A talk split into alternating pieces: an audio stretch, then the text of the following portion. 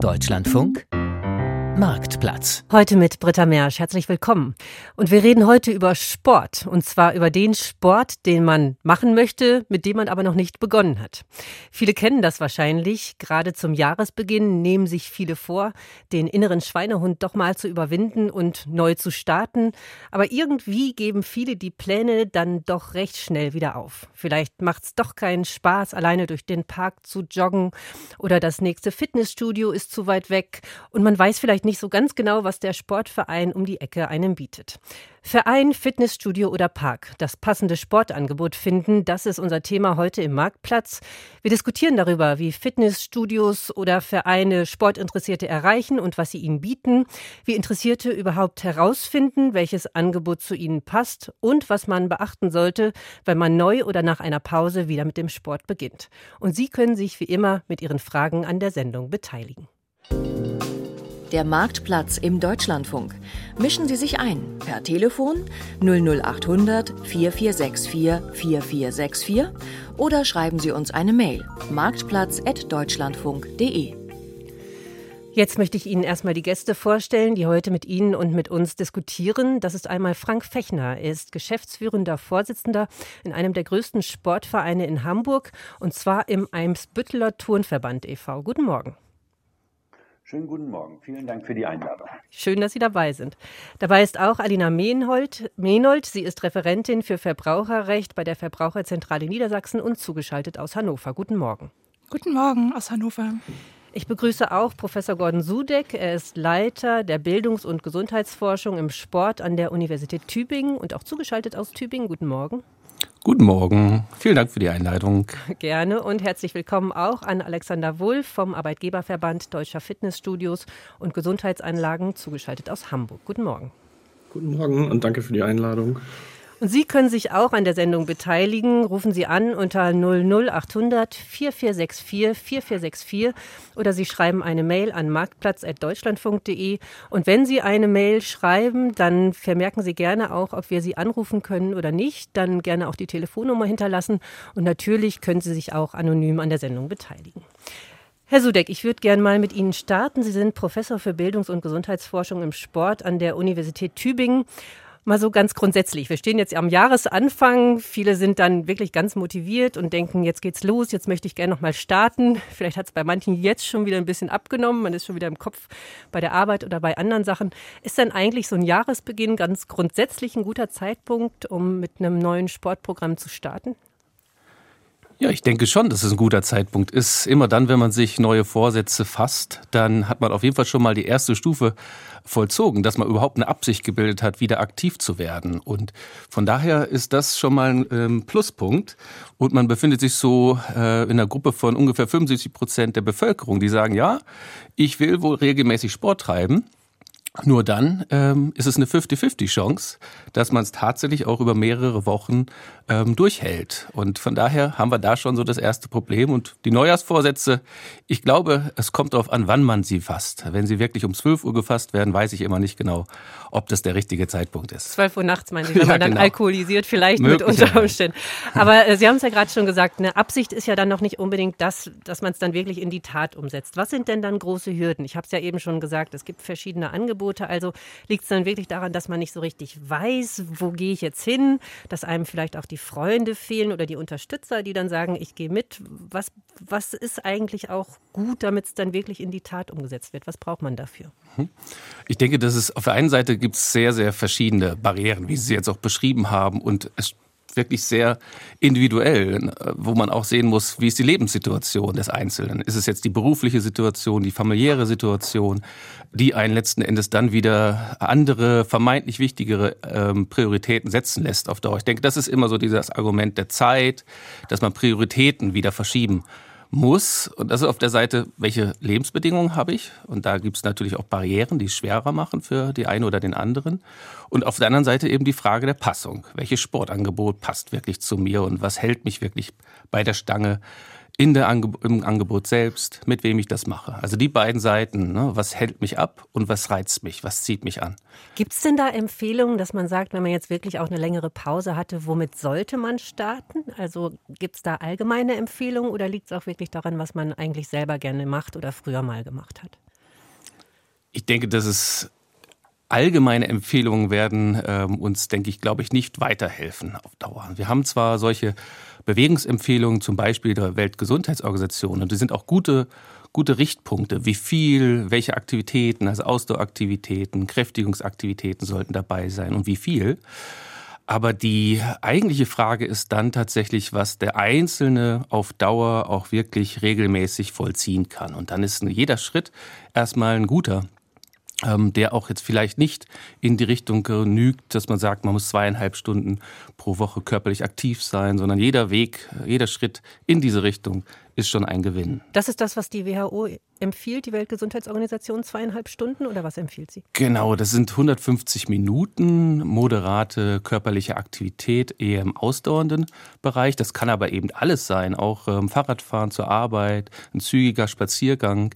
Das ist das, was auf der einen Seite im ausdauernden Aktivitäten empfohlen wird und zusätzlich sollte es zweimal pro Woche körperliche Aktivität im Kräftigungsbereich sein. Okay, und da ist dann nicht, dass man sagt, ich brauche jetzt vor allem Muskeln oder ich brauche jetzt vor allem Ausdauer. Da würden Sie sagen, ist wirklich die Präferenz. Also was mache ich gerne? Es kann Joggen sein, kann Fußballspielen sein, ist letztlich egal. Hauptsache, man macht es. Das ist so mein ähm, Statement auf jeden Fall. All das, was man regelmäßig macht, ist das, was uns wirklich nutzt. Und ähm, dann ist es glaube ich, sekundär, ähm, erstmal, wenn man die Allgemeinbevölkerung sieht, welche konkrete Sportart es wirklich ist, weil in vielen Sportaktivitäten stecken halt eben ausdauernde Aktivitäten. Der Stoffwechsel wird angeregt in fast allen Aktivitäten. Ähm, also von daher kann man sagen, ja, wir können uns allgemein orientieren als Richtpunkte, aber der, der Einzelne, der muss es regelmäßig machen. Schauen wir mal in die Angebote rein. Ich starte mal mit den Vereinen. Herr Fechner, Sie kommen vom Turnverband Eimsbüttel oder Eimsbütteler Turnverband. Was ist das eigentlich für ein Angebot, was Sie haben? Also bieten Sie auch letztlich Menschen, die wirklich gerade erst neu starten möchten, etwas an? Auf jeden Fall. Das ist unser Anspruch.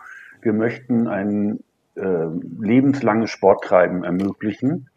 Und wir bieten schon für Babys ab einem halben Jahr Kurse an, die nennen wir Pampers Gymnastik, wo Mütter mit ihren Babys kommen und die Babys in der, im Gymnastikraum oder in der Turnhalle krabbeln und hangeln und sich an Turnbänken hochziehen und erste Bewegungserfahrungen machen.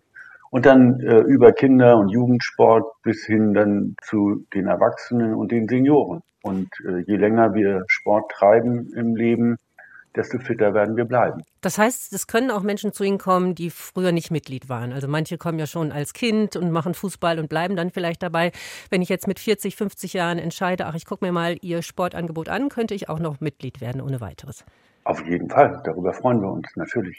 Und was haben Sie für Angebote? Man denkt ja bei Sportvereinen auch immer so an Leistungssport, dass man dann bei Wettbewerben teilnimmt. Was haben Sie denn im Programm für Menschen, die, wie Herr Sudeck das jetzt gerade beschrieben hat, sich vielleicht moderat oder vielleicht auch ein bisschen mehr bewegen möchten? Was gibt es da für Angebote zum Beispiel?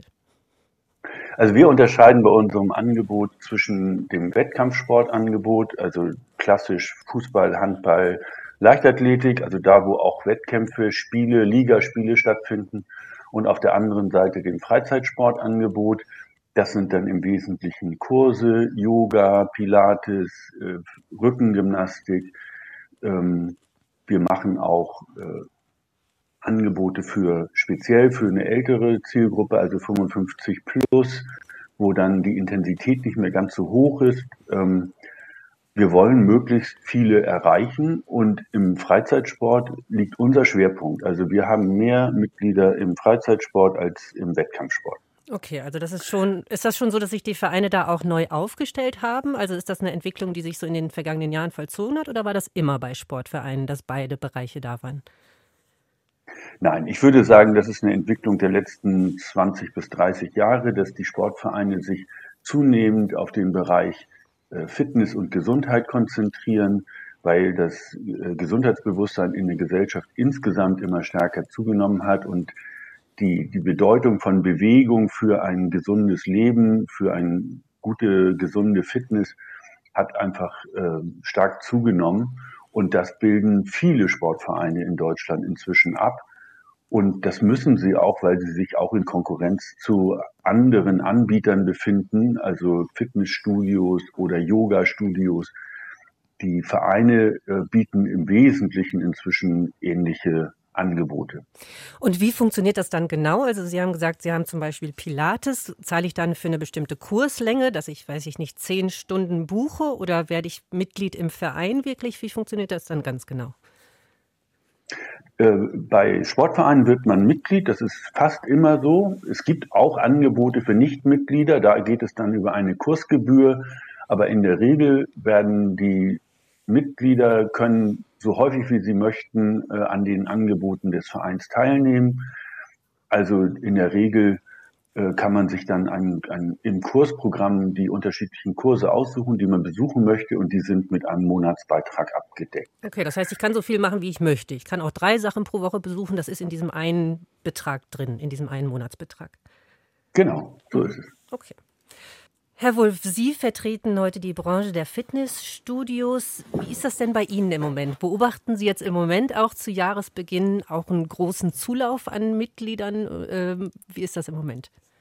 Äh, ja, also gerade nach den letzten zwei ja, katastrophalen Jahren durch äh, Corona-bedingte Auflagen ähm, haben wir dieses Jahr durchweg positive Rückmeldungen aus den Studios erhalten. Das ist ja wirklich ein großer Markt auch, ne? letztlich auch wie die Sportvereine, äh, die ja auch ein großes Angebot haben. Jeder Verein funktioniert da ja auch ein bisschen unterschiedlich. Ähm, und bei Ihnen ist ja dann auch, was man immer beobachtet, auch wenn man jetzt im Moment so die Werbung sieht in den Städten, ich fahre immer mal vorbei, ne? das gibt es dann, weiß ich nicht, Angebote für 5 Euro die ersten drei Monate oder es gibt auch Angebote für 15 Euro oder für 60 Euro. Das ist ja auch immer so ein bisschen schwierig. Was wähle ich für ein Fitnessstudio aus? Gibt es da irgendeine Faustregel? Was bekommt man für welches Geld? Mm, da gibt es jetzt keine Faustregel. Das ist, fällt auch sehr individuell aus. Ähm, kommt auch natürlich auf jede Person an, ähm, wie weit der Trainingsstand ist, die Erfahrung, äh, Neueinsteiger, was möchte ich im Prinzip. Ähm, also auch das Angebot äh, des Studios entscheidet dann natürlich auch den Preis. Ähm, ist da Wellness enthalten, das Kursangebot oder eben nur das Gerätetraining ähm, oder Cardiotraining. Äh, das kann man so einfach jetzt gar nicht beschreiben. Ähm, das muss dann jeder, also je nach, nach dem Bedürfnis entscheiden, was jetzt für einen wichtig ist. Ähm, für Neuansteiger ist auf jeden Fall ähm, eine gute Betreuung äh, das Entscheidende. Was heißt denn gute Betreuung? Woran erkenne ich denn, ob ich gut betreut werde in einem Studio? Mm, also die Trainer verfügen in der Regel eigentlich immer über Lizenzen, Ausbildung, Studium, ähm, also dass das Physiotherapeuten sind oder ähnliches. Ähm, daran kann man das erkennen. Notfalls kann man natürlich auch nach der Qualifikation fragen. Im Grunde muss man sich aber auch wohlfühlen äh, mit der Person, die man äh, da jetzt als Trainer auserwählt hat, äh, beziehungsweise dann äh, zugeteilt bekommt. Ähm, aber der Wohlfühlfaktor ist dann natürlich auch entscheidend, weil das Training soll ja eben auch langfristig sein und dauerhaft. Und da ist es ja auch so, dass Fitnessstudios haben ja oft diese Zweiteilung, sage ich mal. Also, dass es einerseits ein Kursprogramm gibt und andererseits kann man in das Studio gehen und kann Muskeltraining machen zum Beispiel. Da kriegt man dann, oder Krafttraining, sage ich mal, Muskelaufbau. Da kriegt man dann ja oft Trainingspläne. Woher weiß ich denn, was das Richtige für mich ist? Gibt es da auch irgendwelche Kriterien, dass ich, wenn ich jetzt überhaupt mal starte, herausfinde, passt das überhaupt zu mir? Was passt überhaupt zu mir? Also gibt es da auch die Möglichkeit, verschiedene Angebote mal kennenzulernen überhaupt? Mm, also das wird ja meistens dann auch in einem Vorgespräch ähm, herausgefunden von den Trainern, die dann ja auch das, die ja ihre Erfahrungen damit haben, ob jetzt das Kursangebot mich anspricht, ähm, das kann man ja dann auch ausprobieren äh, oder der Trainingsplan an den Geräten oder an den Cardio-Geräten dann eher meine Wahl ist, ähm, dass wenn man noch gar keine Erfahrung hat, äh, muss man es ausprobieren und ähm, dann dementsprechend entscheiden, was man dann weiterführt. Und nach dieser ersten Begleitung, nach dieser ersten Unterstützung, bleibt die Unterstützung denn dann auch da oder bin ich dann irgendwann doch autark für mich alleine und wähle mir dann das aus, was passt? Also da kommt es dann wieder auf das Studio an und das Angebot. Und da ist dann natürlich wieder auch der Preis entscheidend. Ähm, bei günstigeren Anbietern ist das natürlich nicht gegeben. Äh, etwas teurere ähm, und höher qualifiziert, ja, höher qualifiziert will ich ja nicht sagen, aber auf jeden Fall äh, höher betreute äh, Studios, äh, da sind die Preise natürlich dementsprechend höher. Und worauf sollte ich achten, wenn ich mich jetzt wirklich für ein Studio entscheide? Also gibt es vielleicht auch mal so Schnuppermonate, dass ich vielleicht mal einen Monat ausprobieren kann, ob es mir liegt. Und wenn ich dann schon merke, nach zwei Wochen, ich gehe ohnehin nicht hin, dann brauche ich ja auch nicht einen längeren Vertrag abzuschließen. Also gibt es da schon so grundsätzliche Kriterien, was die Laufzeiten angeht, was ich wissen sollte als Neukunde?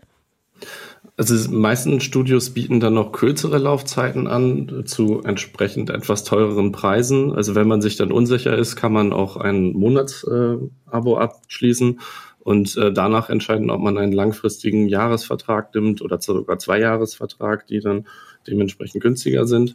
Ähm, also Probezeiten in der Regel nicht. Ähm, das sind eher Ausnahmen mittlerweile. Ein Probetraining, das ist schon üblich, äh, aber dann für zwei, drei oder vier Wochen ist ja unüblich. Dann äh, würde ich eher auf eine kürzere Laufzeit empfehlen und dann danach entscheiden, ob das längerfristig etwas für mich ist. Aber eine kürzere Laufzeit ist dann automatisch auch teurer.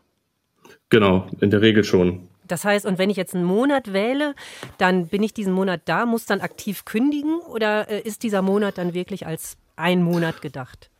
Wenn man das schon beim Vertragsabschluss äh, festlegt, dann ist das, muss man das natürlich nicht extra kündigen. Andernfalls würde der um einen Monat verlängert werden. Ähm, und ja, der muss dann aktiv gekündigt werden. Okay, das muss man dann immer wissen. Ja. Vielen Dank erstmal für diese Einblicke. Frau Menault, Referentin für Verbraucherrecht bei der Verbraucherzentrale in Niedersachsen. Es gibt ja immer auch mal wieder Fälle mit Verträgen um Fitnessstudios, äh, ja, wo es, äh, sagen wir mal, unterschiedliche Meinungen gibt, was die Kunden angeht und was die Betreiber angeht. Haben Sie auch was, wo Sie sagen, wenn ich jetzt einen Vertrag wirklich abschließe, worauf man achten sollte? Ja, wir empfehlen da auf jeden Fall, ähm, sich das Fitnessstudio oder eben auch den Verein, das ist ja eigentlich gleichzusetzen, sich genau anzuschauen, auf jeden Fall nach einem Probetraining fragen, ähm, was Herr Wulf ja auch gerade angesprochen hatte. Ähm, wir empfehlen auf jeden Fall, bevor die VerbraucherInnen etwas unterschreiben, dass man schaut, ob das Studio gut erreichbar ist, dass man da die Öffnungszeiten passen zum Arbeitsalltag und sind auch die Trainingsangebote so, wie ich sie mir wünsche. Ähm, genau, generell müssen VerbraucherInnen einfach darauf achten, dass ihre Unterschrift bindend ist und es dann eben ein Vertrag ist, der einzuhalten ist und ähm, wenn die Verträge vor Ort abgeschlossen werden, eben auch kein 14-tägiges Widerrufsrecht besteht. Ähm, Okay, also dann, dann ist der Vertrag erstmal, also egal wie lange er läuft, also egal ob er jetzt einen Monat läuft, drei Monate, sechs Monate, zwölf Monate, dann habe ich erstmal dieses Widerspruchsrecht nicht. Genau, also, also der Vertrag ist dann so lange, wie er unterschrieben wurde, also wie er abgeschlossen wurde, ähm, bindend. Ähm, wir sehen selten diese Einmonatsangebote. Äh, ähm, wir sehen auch eben, dass bei 12 bis 24 Monaten die Beiträge höher sind, wenn man die kürzere Laufzeit ähm, auswählt, die ich aber trotzdem gerade bei Neueinsteigern auch empfehlen würde, wenn es das Angebot gibt, einfach um nachher nicht in einem Jahresvertrag zu stecken, wenn man nach einem oder zwei Monaten vielleicht nicht mehr hingeht. Aber wenn man dann den Jahresvertrag abgeschlossen hat, kann ja auch immer mal passieren, dass sich doch mal grundlegend etwas verändert im Leben. Also sei es, dass man krank wird, dass man wegzieht, ähm, dass man schwanger wird oder ähnliches. Also gibt es denn da Möglichkeiten, auch rauszukommen aus den Verträgen? Genau, es gibt Möglichkeiten, aus einem Jahres- oder Zweijahresvertrag rauszukommen. Die sind aber auch nicht ganz einfach. Also bei Krankheiten zum Beispiel, es müsste eine Nachvertragsschluss eine ernstliche und auch schwerwiegende Erkrankung vorliegen. Der Arzt muss ein, also einen Attest äh, ausschreiben. Darin muss natürlich nicht die Diagnose stehen. Es muss aber drin stehen, dass der Kunde nicht mehr trainieren kann. Ähm, genau bei Schwangerschaften ist es auch eher, Schwangerschaft ist natürlich keine Krankheit, ist aber ähm, kommt auf den Einzelfall an. Es gab mal eine Gerichts, äh, ein Gerichtsurteil in dem die Schwangere dann aus dem Vertrag früher rauskam, weil ihr der Arzt auch wirklich ernsthafte Schwangerschaftsbeschwerden bescheinigt hatte, die sogar aber zu einer Arbeitsunfähigkeit geführt haben. Also das sind schon eher Ausnahmen. Aber man kommt dann wirklich raus oder ruht dann der Vertrag? Genau, bei Krankheiten, es kommt auf die Krankheit an. Wenn es jetzt wirklich eine so ernste Erkrankung ist, dass die Wahrscheinlichkeit sehr gering ist, dass man weiter trainieren kann, auch nach Genesung oder vielleicht kann man auch gar nicht gesund werden. Dann kann man den Vertrag außerordentlich kündigen. Gerade bei Schwangerschaften bieten Fitnessstudios dann einfach eine Pausierung an, um die Zeit ähm, danach einfach dran zu hängen. Okay. Und wenn diese Laufzeit, also ich angenommen, man hat sich für zwölf Monate entschieden, einen Vertrag zu unterschreiben. Dann ist aber auch wichtig zu wissen, wie dann die Kündigung läuft. Also braucht man da noch eine aktive Kündigung oder ist nach zwölf Monaten dann wirklich vorbei? Wie läuft das? Nee, also man muss auf jeden Fall aktiv kündigen, egal wie lang der Vertrag ist. Ähm, bei einem Zwölfmonatsvertrag ähm, muss man einen Monat vor dem zwölften Monat quasi ähm, kündigen. Das ist neu seit dem 1. März 2022. Ähm, da sind, da ist ab nach Ablauf der Erstlaufzeit immer mit äh, Frist von einem Monat sind die Verträge kündbar. Das bedeutet also, dass ich die Verträge nicht mehr wie vor dem 1. März 2022 um ein Jahr verlängern, sondern sie verlängern sich jetzt auf unbestimmte Zeit und man hat ein monatliches Kündigungsrecht. Das bedeutet also, dass die VerbraucherInnen nach Ablauf der Erstlaufzeit immer spätestens einen Monat nach Zugang ihrer dann geschriebenen Kündigung aus dem Vertrag rauskommen.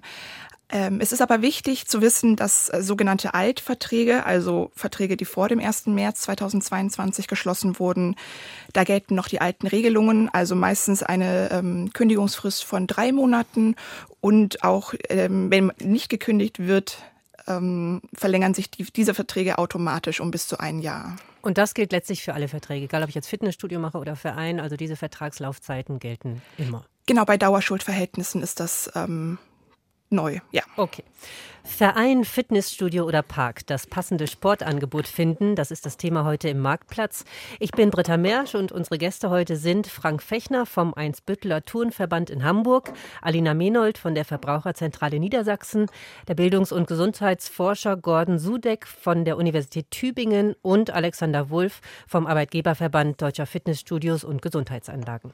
Ein Thema, über das wir jetzt noch gar nicht gesprochen haben, ist dieses Thema ähm, Staaten, haben wir schon drüber gesprochen aber ähm, Gesundheitscheck. Herr Wulff, ich würde gerne noch mal fragen bei den Fitnessstudios zum Beispiel, wenn ich jetzt starte, ist da jemand auch, der mal guckt, in was für einer Verfassung bin ich denn im Moment? Also äh, lohnt sich überhaupt, mit dem Sport zu starten oder muss ich diese Entscheidung vorab erstmal für mich treffen? Nein, also grundsätzlich wird eigentlich immer ein Anamnesebogen ausgefüllt. Also da werden dann Gesundheitsdaten abgefragt ähm, auch der Gesundheitsstand oder der, der Stand, äh, sportliche Stand vor allem oder Gesundheitsstand, auch wenn denn irgendwelche Vorerkrankungen vorliegen, die berücksichtigt werden müssen. Äh, da wird oft nachgefragt, äh, beziehungsweise wenn dann da Zweifel äh, sind, also bei einem bestimmten ähm, Blutdruck oder äh, Puls oder wie auch immer, äh, da wird dann auch äh, vorher empfohlen, sich mit dem Arzt kurz zu schließen, ob dann da das äh, Fitnesstraining auch möglich äh, oder zu empfehlen ist. Ähm, also da wird auf jeden Fall vorher ein Gespräch geführt. Aber das ist variiert auch von Studio zu Studio, wie umfangreich das dann gestaltet wird. Da ist dann auch wieder natürlich ähm, der Preis entscheidend. Herr Sudeck, lohnt es sich denn vorab mal zum Arzt zu gehen, wenn ich jetzt länger ausgestiegen bin, also länger nichts gemacht habe? Sollte ich das eigenverantwortlich auf jeden Fall machen oder was würden Sie da empfehlen?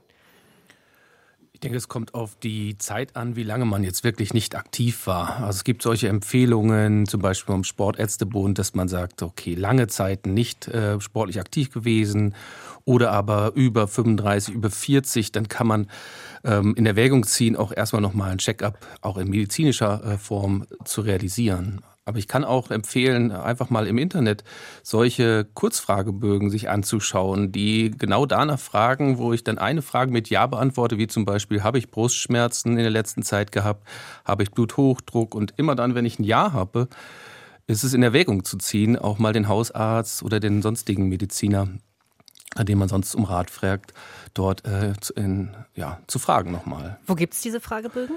Das ist tatsächlich frei zugänglich im Internet, wenn man ähm, unter Physical Activity Readiness Questionnaire heißt jetzt zum Beispiel einer. Also so ein Begriff wie Readiness für die körperliche Aktivität, dann findet man, stößt man mittlerweile ganz frei verfüglich auch auf solche Fragebögen. Und ich finde, man muss dann ehrlich sein zu sich selbst und sagen, besteht jetzt solch ein Problem ähm, und wie weit muss man tatsächlich dann auch ähm, so ein Check-up vorher machen. Und ich finde wichtig, wie Herr Wolf das eben auch gesagt hat, dass das auch in den Einrichtungen, sei es im Verein oder im Studio, auch dann nochmal ähm, abgeklärt wird. Ähm, weil je mehr gesundheitliche Störungen oder medizinische Risikofaktoren vorliegen, desto höher sollte nachher auch dann die Qualität oder die äh, Qualifikation der Fachleute in den Einrichtungen sein. Genau, da würde ich nämlich auch gerne nochmal drauf zu sprechen kommen, Herr Fechner. Wenn ich jetzt starte, Sie hatten eben gesagt Pilates und Yoga, das sind ja auch manche Übungen, sage ich mal, für Neueinsteiger. Da muss man ja auch erstmal rausfinden, äh, wie macht man die. Also da ist ja auch ganz wichtig, wirklich, dass jemand guckt und auch jemand so ausgebildet ist, dass die Person weiß, wenn ich es falsch mache, sieht man es direkt oder ich brauche auch viel Anleitung. Wie sieht das aus mit der Qualifikation von Trainingsleitern? Alle Trainer und Übungsleiter sind äh, qualifiziert durch eine Ausbildung. Ähm, beim Yoga sind es klassisch Yoga-Lehrerinnen oder Yoga-Lehrer. Ähm, wir beschäftigen auch viele Sportwissenschaftler oder auch Sportstudierende, die ähm, entsprechende Fitnesslizenzen machen und äh, sich dann bei uns bewerben und ähm, natürlich äh, gut ausgebildet sind. Also, also ich glaube, es ist der wesentliche Punkt, dass die Mitglieder sehr gut betreut werden und ihren, sag ich mal, ihren körperlichen Voraussetzungen entsprechend trainieren. Und wie ist das bei den Fitnessstudios, Herr Wulff? Also ich weiß nicht, ob das jetzt auch wieder so ein bisschen vom Preis abhängig ist oder würden Sie sagen, ganz grundsätzlich ist das Personal entsprechend ausgebildet? Also gibt es da auch irgendwas, dass ich auch sicher sein kann, ich werde da auch, sagen wir mal, sportwissenschaftlich gut betreut? Also dass ich wirklich die Übungen so ausführe, dass ich mir keine Verletzungen zufüge? Mhm. Also da variiert das natürlich stark. Ähm, grundsätzlich hat jeder zumindest eine Lizenz, ähm, Trainer B-Lizenz oder da gibt es auch etliche andere oder eine Ausbildung, also Physiotherapeuten oder ein Sportstudium, also Sportwissenschaften, Sportlehrer. Ähm, da variieren die Qualifikationen natürlich stark und äh, das hat dann natürlich auch mit den Vorerkrankungen zu tun, was dann nötig für mich ist oder ähm, mit dem mit der Person, die dann in das Studio kommt und wie viel Betreuung da dann notwendig ist oder was auch vorher berücksichtigt werden müsste. Und Frau Menold, wenn ich jetzt mit der Qualität wirklich gar nicht zufrieden bin, gibt es dann die Möglichkeit, aus einem Vertrag rauszukommen vorab? Also wenn ich wirklich sage, ich habe mich zum Beispiel verletzt und das gibt es dann Fälle, wo man nachweisen kann oder muss, dass es irgendwie mit dem Studio zusammenhängt? Ich weiß nicht, ob es sowas überhaupt schon mal gegeben hat. Also wäre das eine Möglichkeit, dann auch ein Angebot, für das man sich entschieden hat, egal ob jetzt Studio oder Verein, wieder zu lassen? Das würde ich jetzt eher schwierig sehen. Wenn das Studio wirklich seine Sorgfaltspflicht verletzt hätte, wäre das vielleicht ein Sonderkündigungsrecht, aber das habe ich jetzt selber so in meiner Beratungspraxis noch gar nicht so gesehen. Ähm, falls sowas passieren sollte, würde ich immer empfehlen, mit den Studio- und auch mit den Vereinbetreibern zu sprechen und eine gemeinsame Lösung zu finden, wenn irgendwie das Vertrauen verloren gegangen sein sollte. Vielleicht findet man aber auch einfach eine gemeinsame Lösung. Ja. Herr Krüger hat äh, angerufen unter der 00800 4464 4464. Guten Morgen. Ja, guten Morgen, hier ist Olaf Krüger aus Hamburg. Und wie ist es bei Ihnen? Haben Sie schon angefangen mit Sport in diesem Jahr oder sind Sie schon länger dabei? Nein, ich bin schon länger dabei, tatsächlich. Okay, und was machen Sie? Ähm, ich mache zu Hause Sport. Okay. Ich hatte äh, auch deshalb angerufen, weil ich dachte, das ist ein Aspekt, der gerade bei uns zu Hause wirklich äh, mit der Corona-Pandemie äh, tatsächlich ganz stark Eingriff, äh, Einzug gehalten hat. Ähm, wir waren vorher in den Fitnessclubs, dann kam Corona-Lockdown, dann sind wir da raus und dann haben wir YouTube-Channels und die Apps auf dem Handy entdeckt, dass man tatsächlich auch sehr gut zu Hause auf der Yogamatte. Ähm, den ganzen Tag, wenn man so will, rund um die Zeit, naja, nicht den ganzen Tag, aber man hat die Zeit frei einzuteilen, ähm, gut Sport machen kann. Okay, das heißt, Sie und, ziehen sich dann wirklich Sportklamotten an, stellen die Wasserflasche ja. daneben, breiten die Matte aus und fangen an. Welche, was machen Sie für einen Sport dann? Also ich selber mache äh, mach so bestimmte Workouts und habe mir halt so eine App geholt und äh, wir sind dann so, also meine Frau macht vier bis fünfmal die Woche bis zu 50 Minuten und ich mache das zwei, dreimal die Woche so um die 60 Minuten. Ich Pro ein Einheit? Kraft. Pro Einheit? Pro Einheit. Wow, das ja, ja, ist also ja schon eine ganze also, Menge. Das sind zwei. Ja, also ein bisschen Bewegung schon. Ne? Also ich mache ein bisschen mehr Kraft, meine Frau macht da mehr Pilates über YouTube-Channels. Und äh, wir haben halt erfahren, dass das äh, tatsächlich äh, viel besser in unseren Alltag zu integrieren ist. Und ja, wir sind equipped, wir haben uns auch die Bänder geholt und ein bisschen Zusatzgewichte und was man dann so macht oder haben muss, um vielleicht äh, nochmal ein bisschen mehr machen zu können als das, was wir vorher auch in den Fitnessclubs schon gemerkt haben. Und passiert das denn auch, dass Sie weil das ist ja so ein bisschen das, was wir eben gerade angesprochen haben, ne? dass man im Studio oder im Verein dann vielleicht doch auch die, sagen wir mal, ausgebildete Fachkraft hat, die mit drauf guckt. Also so Verletzungsgefahr, da haben Sie dann keine Sorge, dass Sie Übungen dauerhaft falsch ausführen? Ja, doch schon. Also ganz ehrlich, äh, ja, der Zugriff im Fitnessclub auf die Berater, das ist schon echt von Vorteil, aber es kam wirklich so selten vor. Und was auch, glaube ich, wichtig ist, wir haben halt schon jahrelang Erfahrung gemacht damit und wir wissen eigentlich schon, wie das geht. Okay. Wir sind jetzt nicht Neulinge und fangen jetzt plötzlich mit Pilates an und weiß nicht, wie ich mich bewegen soll. Mhm. Also das ist, glaube ich, ganz wichtig, ähm, diese Erfahrung schon gemacht zu haben, also schon zu wissen, wie es geht. Herr Klar. Sudeck, was halten Sie von solchen Angeboten, die kostenlos zur Verfügung stehen, die man dann zu Hause macht? Grundsätzlich finde ich jede Erweiterung jetzt von solchen Angeboten erstmal äh, sehr, sehr sinnvoll, ähm, weil sie halt letztendlich auch, wie jetzt gerade ähm, gesagt wurde, ermöglichen, verschiedene Varianten in seinen Alltag zu integrieren. Und da haben wir halt eben diese Frage, ähm, wer hat jetzt die Zeit, den Aufwand, wer will ihn betreiben? tatsächlich ins Studio zu gehen, sich an bestimmte Zeiten im Vereinsangebot zu richten. Also ich glaube, die Flexibilität steigt natürlich dafür. Und dann muss man den Blick darauf richten, ähm, was sind das für Angebote? Und ich möchte da zwei Punkte einerseits ansprechen. Das kann natürlich jeder zur Verfügung stellen. Also wir haben, müssen dann schon schauen, wer das mhm. anbietet. Mhm. Und das Zweite ist, was steckt da noch so an ähm, Umgebungsinformationen dahinter, wenn ich zum Beispiel bei den Jugendlichen jetzt dann sehe, dass wir da durchaus auch Influencer-Start ähm, haben, die dann ganz andere Interessen in solch ein Feld des Fitnesssportes mitbringen, nämlich Werbeinteressen und dergleichen. Und da haben wir dann auch mit ähm, Körpernormen zu tun, ne? fit gleich gesund ähm, und wer es nicht macht, ist ähm, faul und dergleichen. Also da sind Ideale, die damit vermittelt werden, die man durchaus auch sehr kritisch betrachten kann. Aber ich freue mich, ähm, wie bei dem Hörer gerade, wenn das eben aufgrund seiner Erfahrungen und seiner Kompetenz, die er mitbringt, für ihn eine Bereicherung für die Sportlandschaft mhm. darstellt. Also vielleicht auch nochmal eine Idee für andere. Danke, Herr Krüger, dass Sie das mit uns geteilt haben, Ihre Erfahrung. Ja, danke, dass ich dabei sein durfte. Gerne. Wir haben noch eine Hörerin, die sich an uns gewendet hat, Frau Smith. Guten Morgen. Ja, hallo. Meinen Sie mich? Ja, ich meine Sie. Guten Morgen. Wenn Sie Frau Smith sind, habe ich Sie gerade angesprochen. Genau. Wie ist äh, es bei Ihnen? Sind Sie schon äh, dabei mit dem Sport oder suchen Sie noch? Ja, meine Eltern haben mich immer gegängelt. Oh. In was, meiner Jugendzeit. Was sollten Sie machen? Ja, ich bin bei verschiedenen Vereinen angemeldet worden und habe mich nicht wohlgefühlt. Also so ähm, hemdsärmeliger Sport, so egal ob Ballspiele oder Rudern oder so, das hat mir nicht gefallen. Mhm. Und ähm, und äh, Feuer gefangen habe ich dann beim Tanzen. Äh, das war einfach so, dass bei uns eine Ballettschule eröffnete und äh, meine Halbschwester wollte bei und dann hat meine Stiefmutter gesehen, da äh, wird auch Steppen angeboten.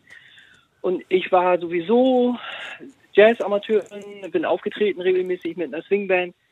Und ähm, ja, und das war das war der Punkt, wo ich Feuer gefangen habe. Da bin ich heute noch. Ich habe damals mit Steppen angefangen. Mhm. Wie alt waren Sie da, wenn ich fragen darf? Das ist relativ spät. Ich hatte gerade eine Ausbildung angefangen für 25. Mhm. Und jetzt machen Ich hatte übrigens Knie. Ja, das ist jetzt gut, das fällt mir gerade ein. Ich hatte Knieprobleme. Ich hatte Knieprobleme, leichte Hüftprobleme und leichte Rückenprobleme und heute habe ich gar nichts. Ich bin 63. Im, im April werde ich 63. Also fast 40 Jahre sind Sie jetzt schon dabei. Ich hatte, ja, ich war mit Mitte 20 hatte ich Beschwerden, Gelenkbeschwerden, vor allem mhm. Kniebeschwerden. Mhm. Und ich habe heute gar nichts. Ich habe keine, keine, keine Beschwerden. Und wo machen Sie das jetzt? Also in einem Studio oder wo, wo findet dieser, dieses Tanzen statt? Ja, das war, das war damals, äh, das war damals äh, die äh, Tanzetage in Bremerhaven. Das war, die gehörte mit zur äh, Royal Dancing äh, Academy. Mhm. Vor allem Ballett, aber eben auch Modern, äh, Jazz-Tanz, äh, Jazz-Dance und Modern Dance und äh, eben Step. Und ich habe meinen eigenen Steppstil daraus kreiert, aus diesen Grundschritten. Was die da gemacht haben, war mir natürlich zu, ja, rhythmisch zu simpel. okay, also das war jetzt nochmal ein Plädoyer, wirklich sich die Sportart zu suchen, zu der man wirklich Lust hat und nicht irgendwas ja, zu machen, weil man denkt, dass man Sport machen muss. Ja, aber es wird, ich, mir fällt immer auf, wenn, wenn, wenn Sie äh, von Sport und Gesundheit reden, dann fällt immer das Tanzen, äh, das fällt raus. Mhm. Das kommt nie vor. Okay. Und ich mache mittlerweile und ich mache mittlerweile vier Tanzarten. Ich habe dann in den frühen Nullerjahren noch Barocktanz gemacht, weil ich neben Jazzmusik auch sehr gerne Barockmusik spiele. Und das verbindet sich alles so mit meiner Musiksucht, äh, sag ich mal so. Ne? Okay. Fragen wir doch mal nach, äh, Herr Fechner vom Einsbütteler Turnverband. Ist das eine unterschätzte Disziplin, das Tanzen? Kann man das bei Ihnen machen? Ja, wir haben eine Tanzsportabteilung Ähm, Club Ceron nennt die sich. Äh, da kann man Freizeit tanzen, aber auch äh, Turniertanz lernen und ja, dann auch Turniere tanzen. Durchaus auch sportlich ambitioniert, aber es gibt auch die, die nur freizeitmäßig tanzen, aber mit einem, sag ich mal, Anspruch, das auch vernünftig zu machen und schön zu tanzen. Und das ist natürlich eine äußerst attraktive Sportart, die bei uns auch wächst. Also es wird durchaus nachgefragt. Ja. Und Herr Wolf, in den Fitnessstudios gibt es da auch wirklich Tanzangebote? Ja, da gibt's auch äh, viele Tanzangebote. Ähm, das geht dann über Hip-Hop, ähm, das ja für, mehr für Jüngere ist, ähm, bis zu Pole Dance, was ja auch sehr akrobatisch sein kann. Okay. Ähm, und da gibt's aber auf jeden Fall, die Vielfalt ist da ähm, ja sehr groß. Aber klassischer Gesellschaftstanz, das ist dann wahrscheinlich was man Das, nicht so das eher weniger. Also es ist Ja. eher äh, natürlich äh, auf den Sport bezogen, aber natürlich immer rhythmisch und ähm, viel auch im Tanz verbunden. Frau Smith, danke für Ihre Erfahrung. Schön, dass Sie die mit uns geteilt haben. Vielen Dank. Danke auch. Tschüss. Herr Höllrich hat sich noch an uns gewendet. Guten Morgen. Guten Morgen. Was ist denn Ihre Frage oder Ihr Beitrag zum Thema? Ja, mein Beitrag ist, ich habe eine Frage und zwar, bei den Vereinen wurde ja vor uns gesagt, geht es in erster Linie um Wettkampfsport oder Freizeitsport. Aber zum Beispiel Tischtennis, ne, könnte man ja auch freizeitsportmäßig machen und das fehlt mir ein bisschen. Ich möchte einfach bloß Donnerstagnachmittag ab 17 Uhr drei Stunden Tischtennis spielen, aber ich möchte nicht zu Turnieren fahren und ich möchte auch keine Punktspiele abhalten, weil das habe ich alles mal in der Jugend gemacht. Das will ich aber nicht mehr. Und das fehlt mir ein bisschen in den Vereinen. Das kommt Ihnen zu kurz. Herr Fechner, wie ist das denn in den Vereinen? Also klar, Wettkampf. Gedanke haben wir eben schon drüber gesprochen, den gibt es natürlich in vielen Sportarten, ähm, gerade so wahrscheinlich bei den Ballsportarten, aber haben Sie da auch Angebote für Menschen wie jetzt Herrn Höllrich, der sagt, ich möchte einfach wirklich ein bisschen in meiner Freizeit ein paar Bälle dreschen, sage ich jetzt mal. Ähm, kann er, könnte er das machen? Ja, also wir haben solche Gruppen. Das ist ja auch ganz normal, dass Menschen, die ein Leben lang Tischtennis spielen, irgendwann dann nicht mehr noch im Wettkampf das tun wollen, sondern nur noch in der Freizeit und zum Spaß. Und die treffen sich dann zu einer bestimmten Trainingszeit in der Halle und äh, spielen dann miteinander. Äh, Und das ist völlig unabhängig von den Tischtennisteams, die äh, im Verein dann auch im Ligabetrieb unterwegs sind. Und das ist in vielen Sportarten so. Also im Volleyball haben wir jetzt auch ganz viele Freizeitteams, die sich einmal in der Woche zum Freizeitvolleyball treffen. Und das ist unabhängig davon, dass es andere Teams gibt, die im Ligabetrieb sind. Beim Tennis ist es natürlich auch sehr stark. Also es gibt sehr viele Menschen, die nur in der Freizeit Tennis spielen und nicht im Mäden, an Medenspielen teilnehmen. Und wenn jetzt Herr Höllrich das nicht findet bei ihm im, im, im Sportverein um die Ecke oder in der Nähe, sage ich mal, gibt es denn dann auch die Möglichkeit, sowas anzuregen, dass man sagt, wir haben da Interesse, wir sind eine Gruppe von, ich weiß nicht, zehn Leuten, ähm, guckt doch mal, ob ihr so ein Angebot schafft. Also kann man da wirklich auch proaktiv an die Vereine rantreten? Auf jeden Fall. Es lohnt sich in jedem Falle bei dem Verein, wo man das gerne machen möchte, nachzufragen. Bei Tischtennis ist es natürlich so, dass der Verein Tischtennisplatten vorhalten muss. Äh, Also es lohnt sich dann dort zu fragen, wo es schon eine Tischtennisabteilung gibt. Ähm, Und wenn sich mehrere Menschen an einen Verein wenden und sagen, sie würden gerne dieses oder dieses machen und ob das nicht möglich wäre, ähm, dann freut sich in der Regel der Verein und bildet eine neue Sportgruppe. Und da muss man auch noch kein Mitglied sein. Also das kann man auch wirklich machen, wenn man noch kein Mitglied im Verein ist. Ja, wobei, wenn es dann darum geht, dass dann tatsächlich auch äh, das Angebot wahrgenommen wird, dann machen wir das in der Regel so, dass man dann Schnuppertrainings machen kann, zweimal oder dreimal, aber dann möchte der Verein schon, dass die Menschen dann auch die Mitgliedschaft abschließen. Mhm, okay. Herr Und Höllrich, die Mitgliedschaft ist Mhm. ja anders als äh, jetzt bei Fitnessstudios, ist ja kein Vertrag, sondern man geht eine Mitgliedschaft ein, die erstmal unbefristet ist und die man zu den ähm, Kündigungszeitpunkten, die in der Satzung des Vereins festgelegt sind, dann eben ganz regulär kündigen kann, ohne dass man sich jetzt auf ein, ein Jahr oder zwei Jahre festlegt. Was für Fristen hat man da? In der Regel haben Vereine eine dreimonatige oder eine, also zum Vierteljahr oder zum Halbjahr eine, einen Kündigungszeitpunkt. Das steht dann drin in dem Vertrag, den ich bekomme oder Mitgliedschaftsbescheinigung. Genau. Oder, genau. Genau, ja. Herr Hörig, wäre das eine Idee, dass Sie mal zu einem Verein gehen und sagen, wir würden gerne Tischtennis machen? Ja, ich würde, das würde ich so machen. Ne? Zurzeit muss ich dann halt mit Squash vorlieb nehmen im Fitnessstudio. Okay. Aber ich finde schon, da werde ich auf jeden Fall mal fragen. Er hat immerhin auch was mit einem Schläger zu tun. ja, ja. Genau. Die zwei Sportarten, die ergänzen sich. Genau. Ja. Danke, dass Sie angerufen ja, haben. Ja, danke auch. Ja, Tschüss, schönen Tag noch. Wir haben noch eine Hörerin aus Köln. Guten Morgen. Guten Morgen. Sie haben auch eine Anregung für uns. Ja, genau. Davon wurde ich, darüber wurde ich Anfang des Jahres informiert. Und zwar gibt es äh, von der Rentenversicherung ein Programm, das nennt sich RV-Fit. Es gibt auch eine Webseite dazu. Mhm. Und das Programm beinhaltet ein äh, dreitägige ähm, Unterweisung sozusagen in Bewegung, Ernährung und Entspannung. Und dem schließt sich ein dreimonatiges Programm an, in dem ein Teilnehmer oder eine Teilnehmerin ein bis zweimal pro Woche, ich glaube, 100 Minuten Sport treiben kann. Und anschließend gibt es eine dreimonatige Selbstphase, ähm, in der man eben selbst Sport betreibt, also nicht an dem Programm teilnimmt.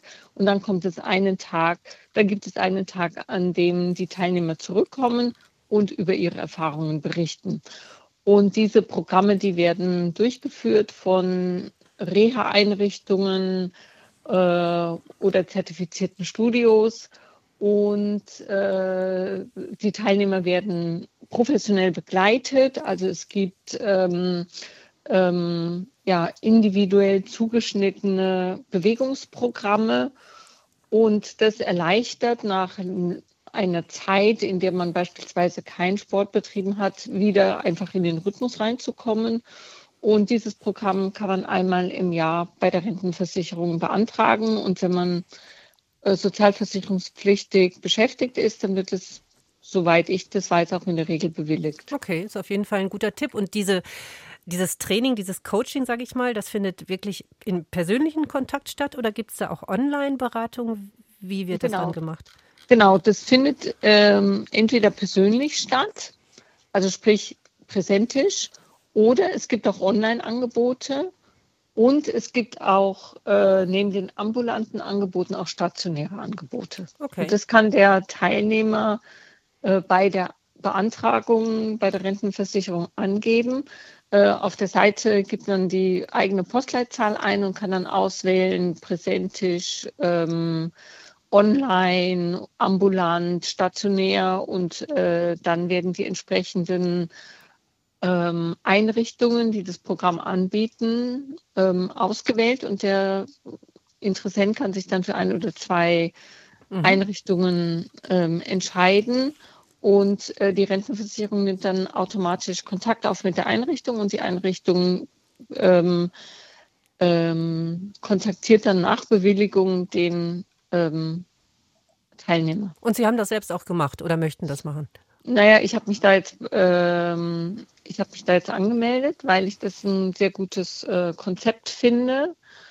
Und äh, der Arbeitgeber, der muss diese vier Tage äh, den Teilnehmer freistellen. Ja? Okay. Also die ersten drei Tage und den letzten Tag, da werden die, äh, da ist eine gesetzliche Freistellung ähm, vorgesehen und die, die ähm, äh, Stunden oder die Übungsstunden, die man dann in der Einrichtung verbringt, morgens oder abends, die sind dann eben in der Freizeit. Die okay. finden in der Freizeit statt. Danke für den Hinweis. Danke, dass Sie uns angerufen haben.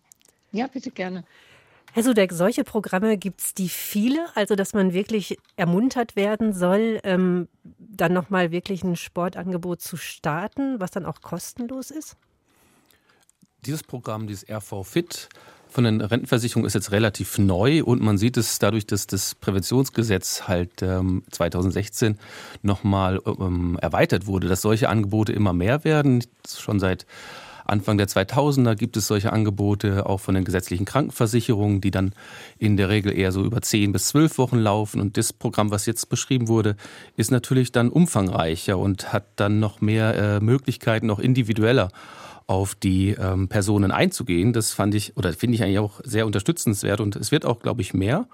Und in eigenen äh, Modellvorhaben, die wir auch mitbegleiten mit der Krankenkasse, versuchen wir dann zum Beispiel auch solche Schnupperangebote wieder zu integrieren, dass man nicht nur eben dann das Kräftigungstraining und Ausdauer kennenlernt, sondern halt eben auch schnuppern kann in Richtung Yoga, in Richtung tänzerischen Aktivitäten, damit jeder dann halt eben auch für die Zeit in dieser Selbsttrainingsphase oder Selbstaktivitätsphase mhm. auch Ideen bekommt.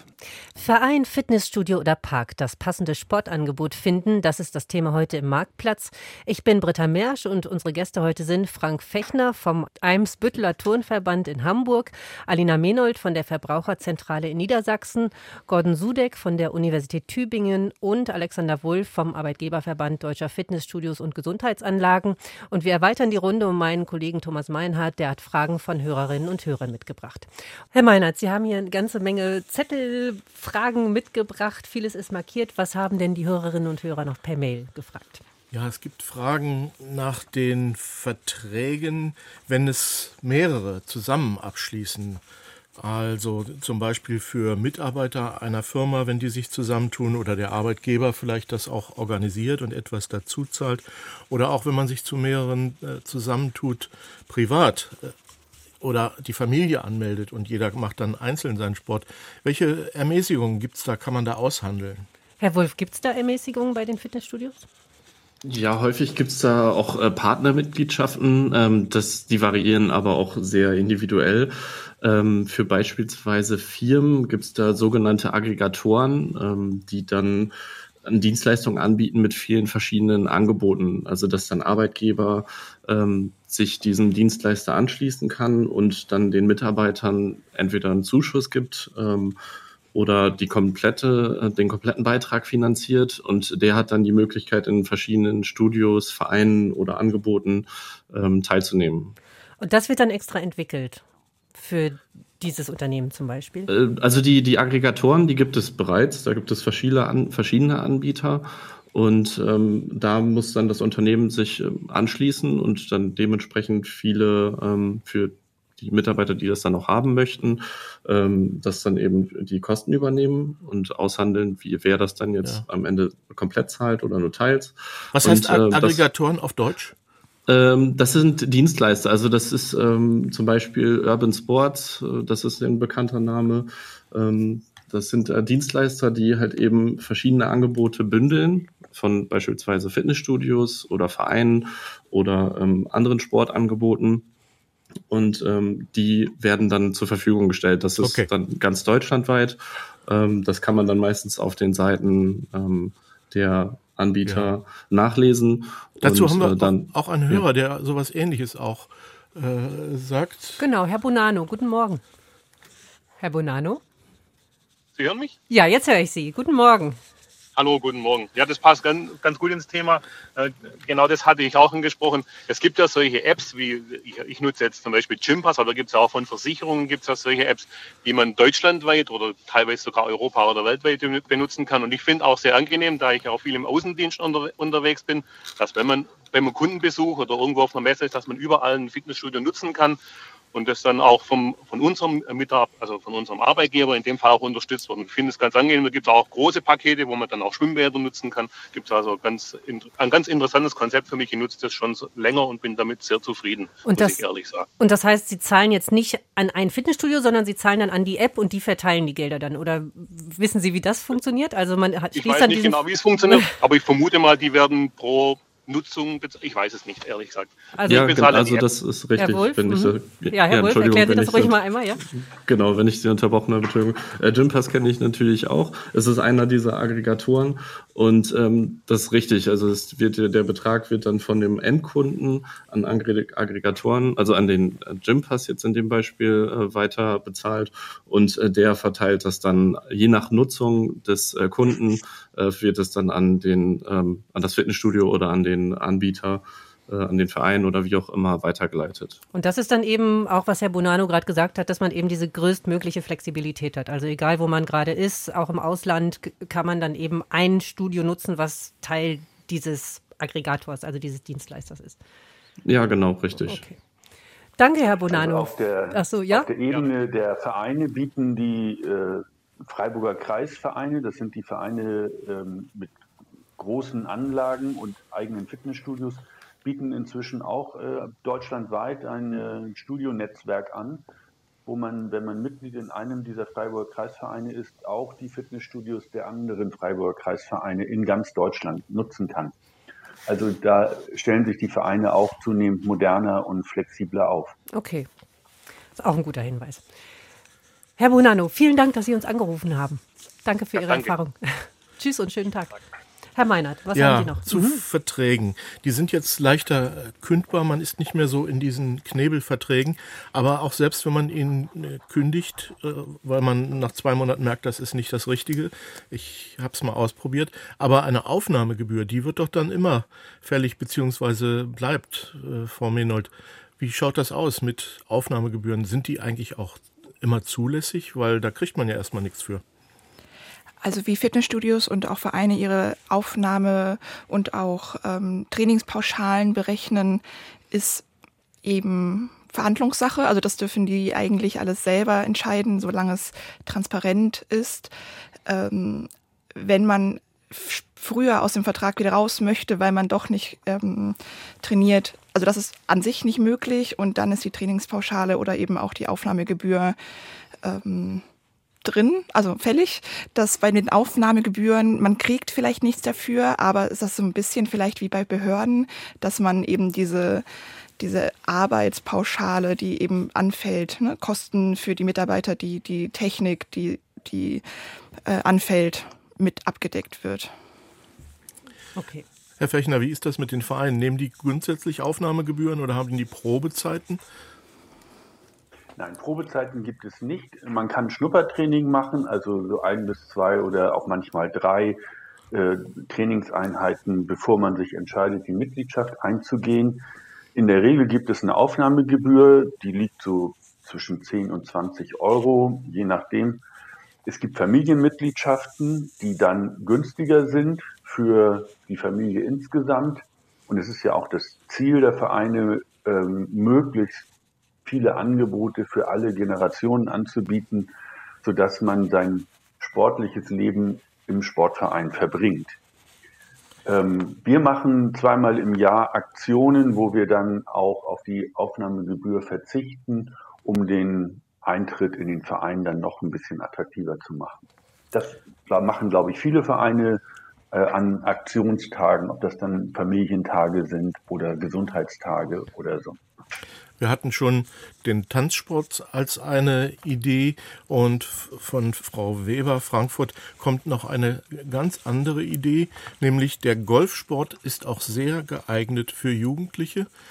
Man trainiert in der Gruppe und alleine, man spielt gegeneinander und es ist für Kinder und Jugendliche auch gar nicht teuer. Also Golf ist gar nicht ein so exklusiver Sport, wie man das immer gemeinhin hört. Herr Fechner, haben Sie das im Angebot zufällig, Golf?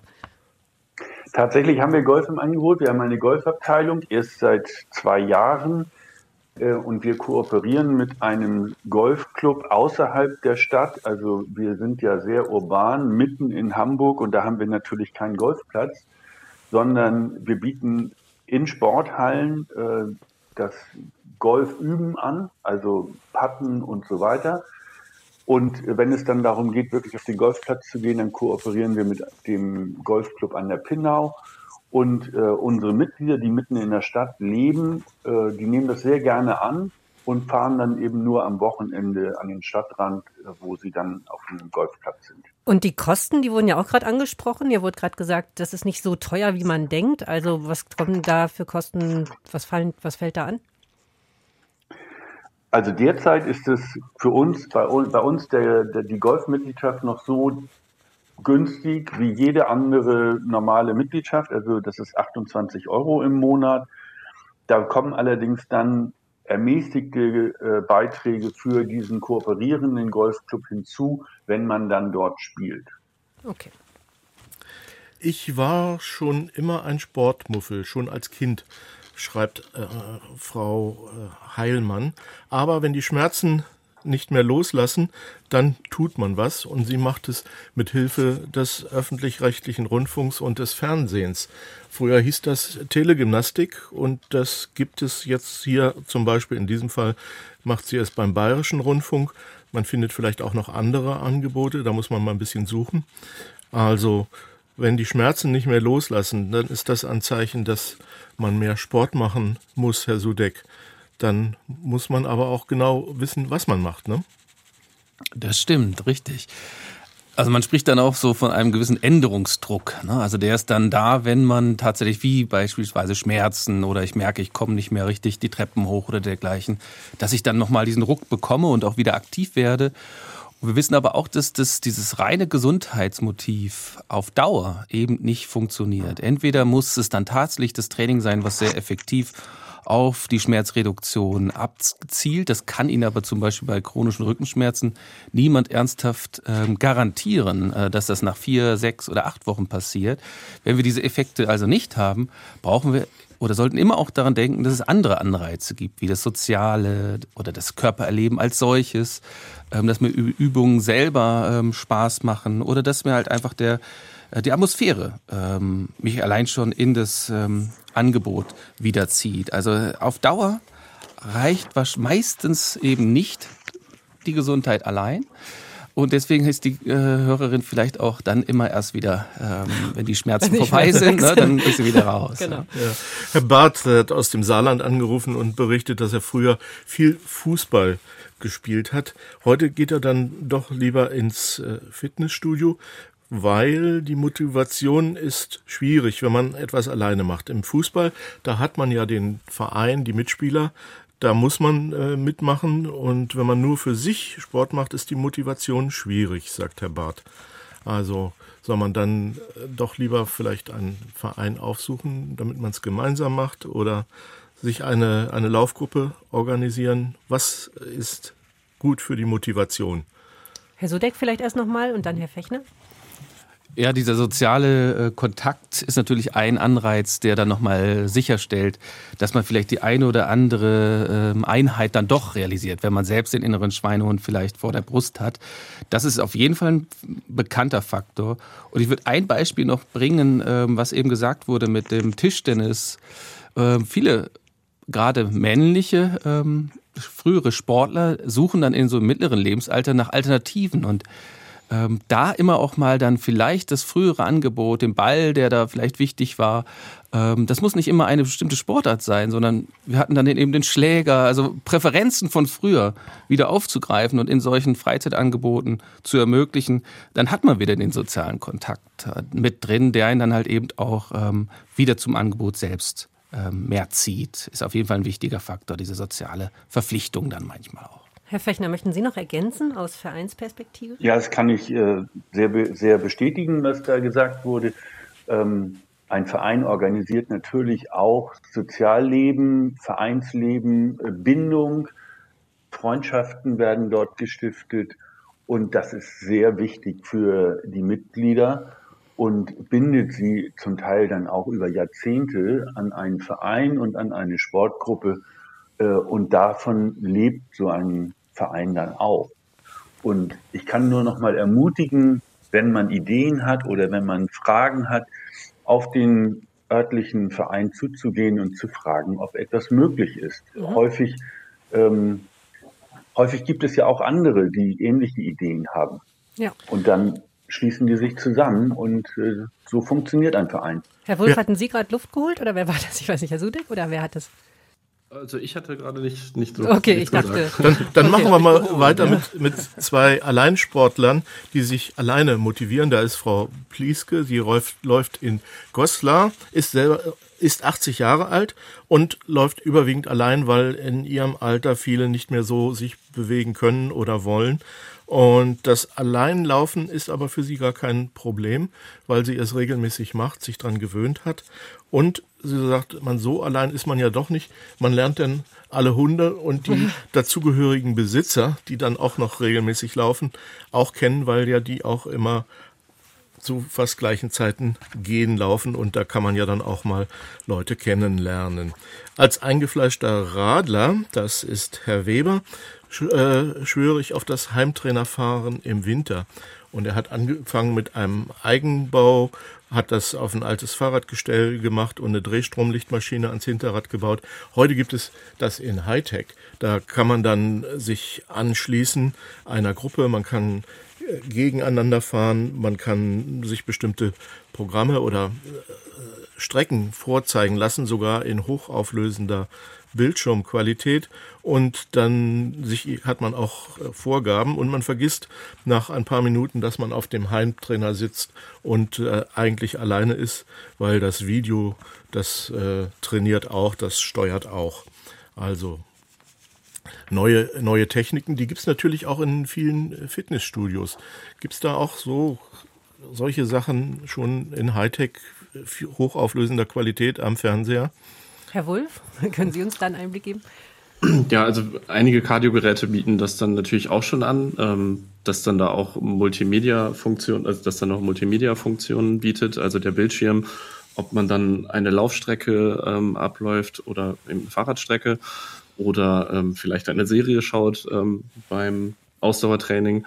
Da bieten dann viele Studios mittlerweile auch diese Kardiogeräte an.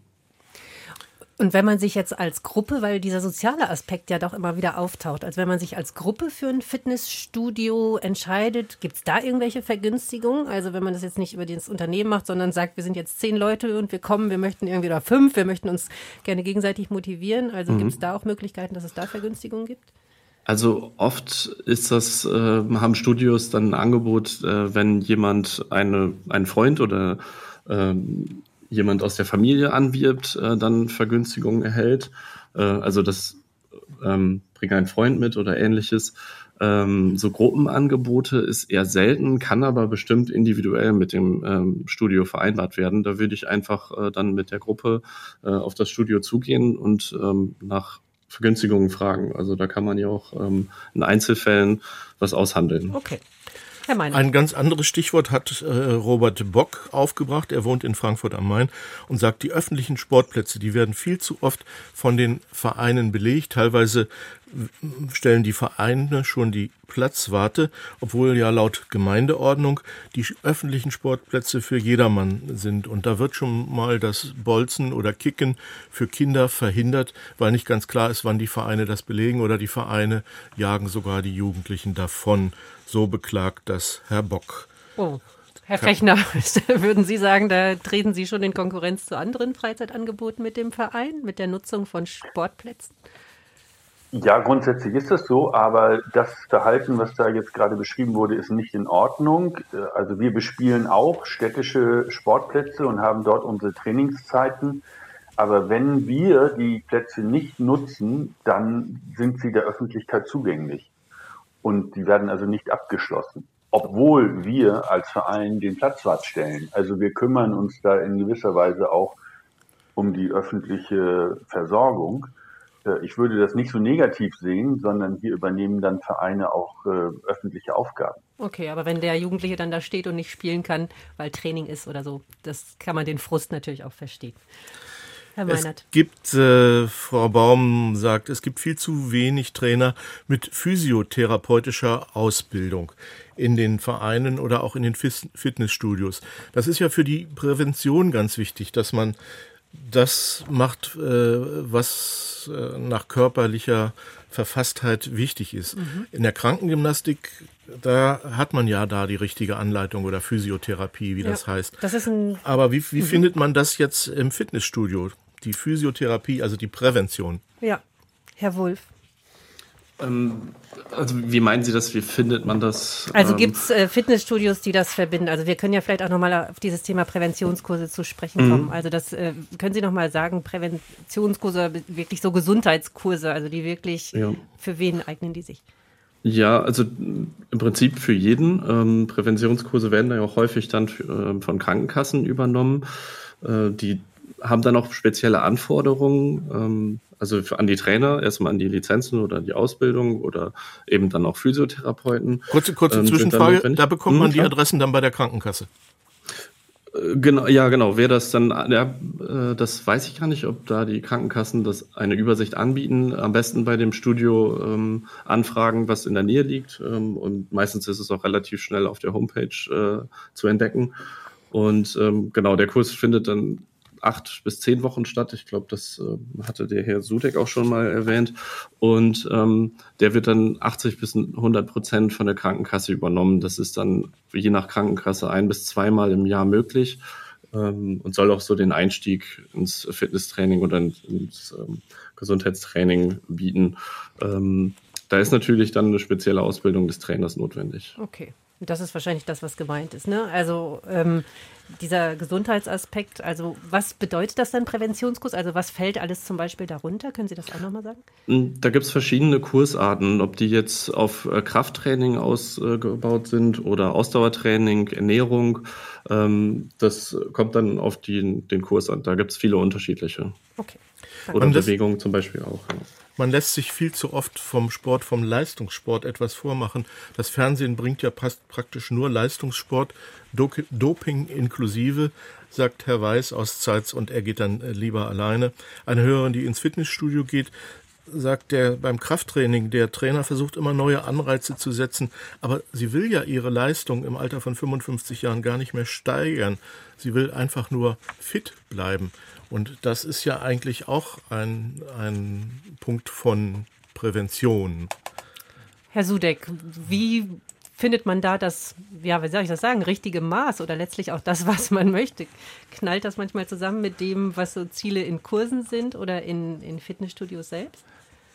Ich denke, es ist ganz wichtig, dass man eben genau eben auf die Ziele und Bedürfnisse des Einzelnen dann achtet. Und dann ist es manchmal gerade im höheren Alter das Erhalten von Fitness und Gesundheit, ähm, was dann halt eben anvisiert wird. Und da müsste dann eigentlich auch zu der fachlichen Qualifikation gehören, dass man eben auf diese individuellen Bedürfnisse korrekt eingeht. Und ich finde, wir haben auch gerade in diesen körperlichen Voraussetzungen jetzt viel darüber geredet, was fachliche Qualifikationen dann auch ähm, wichtig sind.